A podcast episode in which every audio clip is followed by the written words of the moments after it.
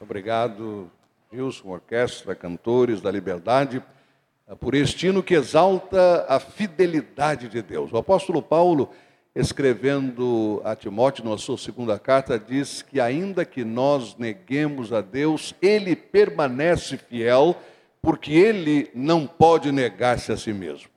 Então a fidelidade faz parte do caráter de Deus. E ele é fiel para conosco em toda e qualquer circunstância. Meu Deus é fiel. Diga isto. Graças a Deus por isso. É isso talvez que tivesse habitado a mente do salmista quando ele produziu o Salmo 66, como vimos hoje pela manhã. Salmo produzido após a libertação do cativeiro por parte dos assírios. Então, Ezequias era o rei de Israel, cerca de 2.700 anos atrás. E neste salmo há uma clara determinação do salmista em demonstrar aquilo que Deus estava fazendo em sua vida. Hoje pela manhã nós tomamos o primeiro segmento do salmo, ele é dividido em duas grandes partes, como vimos. A primeira parte é aquela versículo 1 até o versículo número 11, quando o povo fala. E nós vimos três lições básicas. A lição básica, que tem a ver com a constatação das maravilhas de Deus. A lição básica, que tem a ver com o reconhecimento dos livramentos de Deus, e a lição básica que tem a ver com o convite para o louvor e adoração que vem de Deus, são centrados de Deus e retornam a Deus, isto é, Deus é a pessoa a quem nós adoramos. Então, tudo aquilo que fazemos em termos de adoração vai para Deus, a constatação dos seus livramentos também vai para Deus, e o nosso testemunho do seu poder em nossa vida também vai para Deus. A segunda parte deste salmo tem a ver com o próprio rei Ezequias, isto é, é o líder que está apresentando a sua palavra diante do Senhor. E nós começamos então com o versículo número 12, que diz: Deixaste que os inimigos cavalgassem sobre a nossa cabeça, passamos pelo fogo e pela água, mas a um lugar de fartura nos trouxeste. Para o teu templo, agora é o rei dizendo: virei com holocaustos e cumprirei os meus votos para comigo, ou melhor, para contigo. Votos que os meus lábios fizeram e a minha boca falou, quando eu estava em dificuldade. Oferecerei a ti animais gordos em holocausto. Sacrificarei carneiros, cuja fumaça subirá a ti e também novilhos e cabritos. Venham e ouçam, todos vocês que temem a Deus, vou contar-lhes o que ele fez por mim. A ele clamei com os lábios, com a língua o exaltei. Se eu acalentasse o pecado no coração, o Senhor não me ouviria, mas Deus me ouviu, deu atenção à oração que lhe dirigi. Louvado seja Deus que não rejeitou a minha oração nem afastou de mim o seu amor. Então, observamos aqui, como próxima lição, dentro do Salmo 66, a lição de que o testemunho é dado daquilo que Deus tem feito por nós. Aliás, no culto da manhã, nós lemos juntos o versículo 16, que está aqui: Venham, ouçam todos vocês que temem a Deus, vou contar-lhes o que ele fez por mim. É uma lição que nós aprendemos, a lição do testemunho que nós damos daquilo que Deus tem feito em nossa vida. O salmista chama todos aqueles que temem a Deus, isto é, vocês que reverenciam Deus, que têm temor a Deus, não é pavor de Deus. Muitas vezes pensamos em temer a Deus como sendo ter pavor de Deus. É como se Deus estivesse numa esquina esperando a gente passar para dizer: Te peguei. Agora eu te peguei. Não, o nosso Deus não é esse tipo de Deus. O nosso Deus tem como essência o amor. A palavra diz que Deus é amor. Não é que Deus tenha amor. Não é que Deus de repente vá a algum lugar ali no céu e saque um pouquinho de amor. Não. Deus é amor. É da natureza de Deus. Porque Deus amou o mundo de tal maneira que deu o seu Filho unigênito para que todo aquele que nele crê não pereça, mas tenha vida eterna, porque Deus é amor. Então, este Deus que é amor, é o Deus que vai ser reverenciado, temido, e este temido como, como reverência, como respeito, este Deus cujo temor nos leva a ter em nós o princípio da sabedoria, porque o temor a Deus é o princípio da sabedoria. Quantas vezes encontro pessoas que dizem eu gostaria de ser mais sábio? Bem, uma forma de você ser mais sábio é começar temendo a Deus, reverenciando Deus, levando Deus a sério.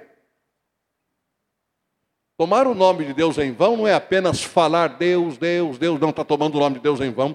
Quantas pessoas não tomam o nome de Deus em vão nas palavras, mas tomam o nome de Deus em vão não tendo nenhum temor e respeito a Deus? Quantas vezes fazendo aquilo que é contrário à palavra de Deus?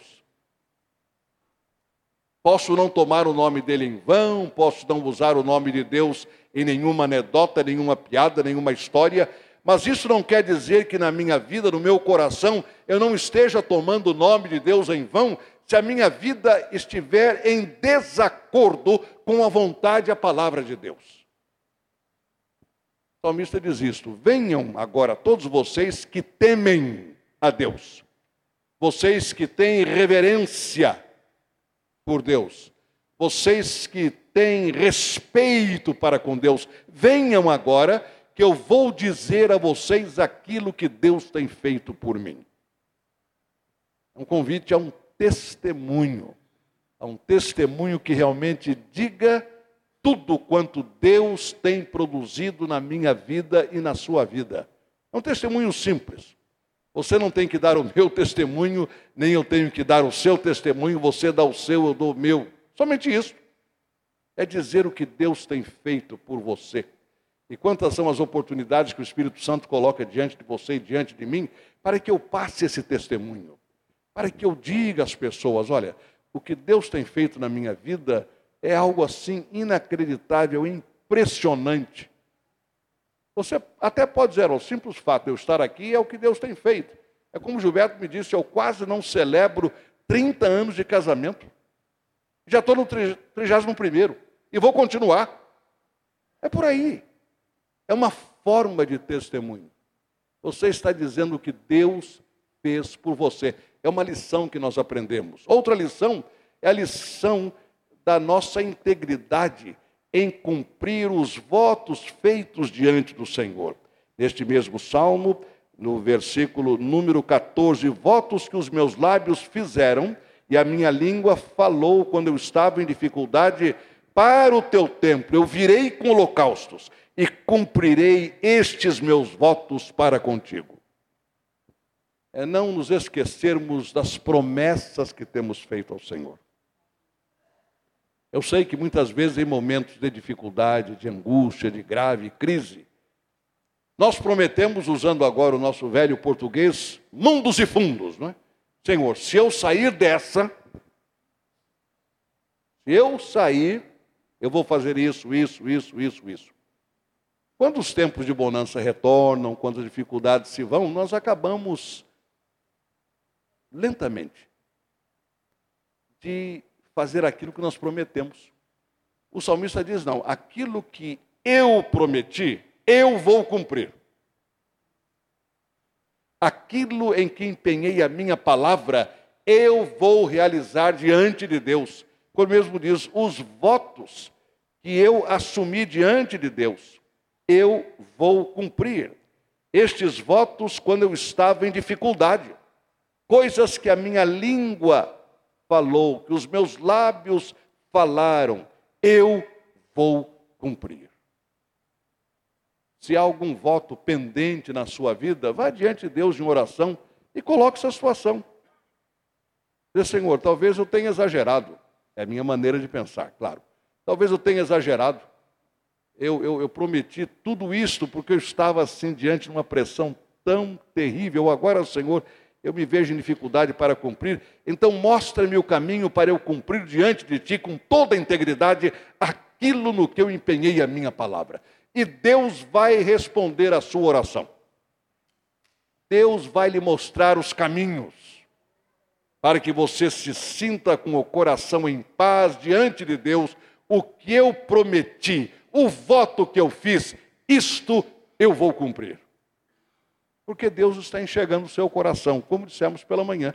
Deus vai direto ao coração, àquilo que está dentro de você.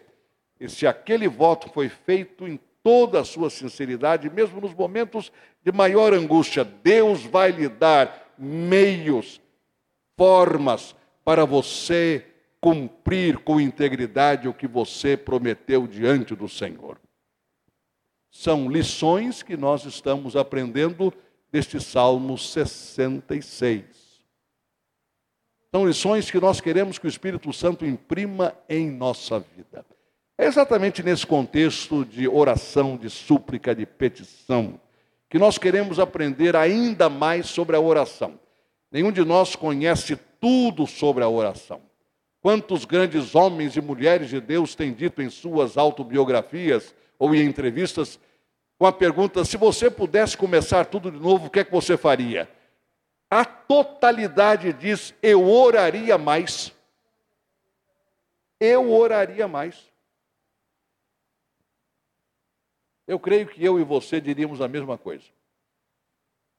Se o Senhor pudesse voltar na sua vida, o que é que o Senhor faria mais? Eu oraria mais. Certa ocasião, o evangelista saudoso Billy Graham disse: Eu pregaria menos. Eu pregaria menos. Mas estudaria mais, oraria mais. Porque é através da oração que o nosso coração é transformado e Deus vai realizando o seu propósito dentro de nós. Eu oraria mais. Neste próximo final de semana, nós vamos ter a oportunidade aqui na igreja de refletir sobre a oração, aprender mais sobre a oração. Como os discípulos em Lucas 11, Senhor, ensina-nos a orar. Será uma tremenda oportunidade na sexta-feira à noite, das 18 às 21 horas, no sábado, das 9 às 18 horas, nós reunidos aqui para aprendermos mais sobre a oração. É o nosso congresso, é tempo de orar. Eu gostaria que você estivesse aqui. Você que é membro da igreja, você que é visitante, você internauta, venha. Você pode, através uh, aqui, na hora que terminarmos o culto, no saguão, haverá oportunidade para você se inscrever. Através do site da igreja, você pode se inscrever. Não há nenhuma taxa de inscrição, absolutamente. Será um congresso que nós, como igreja, temos alegria de realizar porque sabemos que a oração pode alavancar a igreja de acordo com a vontade de Deus. Então, nós estaremos aqui. Nossa igreja tem ao longo da semana diferentes oportunidades para a oração, começando às segundas-feiras, a partir das 19 horas e 30 minutos. Nós temos a oportunidade de orar ali, junto com o povo de Deus que aqui se congrega. Temos também oportunidade nas quartas-feiras, temos oportunidade na terça-feira, às sete horas da manhã, no oásis de oração. Nos nossos pequenos grupos, todos eles, sem exceção, têm um momento dedicado apenas à oração. Então, neste final de semana, nós vamos pedir a Deus que nos dê uma visão ainda maior sobre o ministério da oração entre nós. Para que, através da oração, da súplica do seu povo aqui na Líbia, a nossa igreja cada vez mais seja uma igreja de acordo com o coração de Deus. A oração é para isso. Esse final de semana será para isso. Então inscreva-se. Após o culto no saguão, pelo site da igreja, nenhum custo, a não ser o do almoço, se você decidir almoçar aqui. Fora isto, não. Você será muito bem-vindo, muito bem-vinda para aprender, para estudar, para refletir sobre o ministério da oração.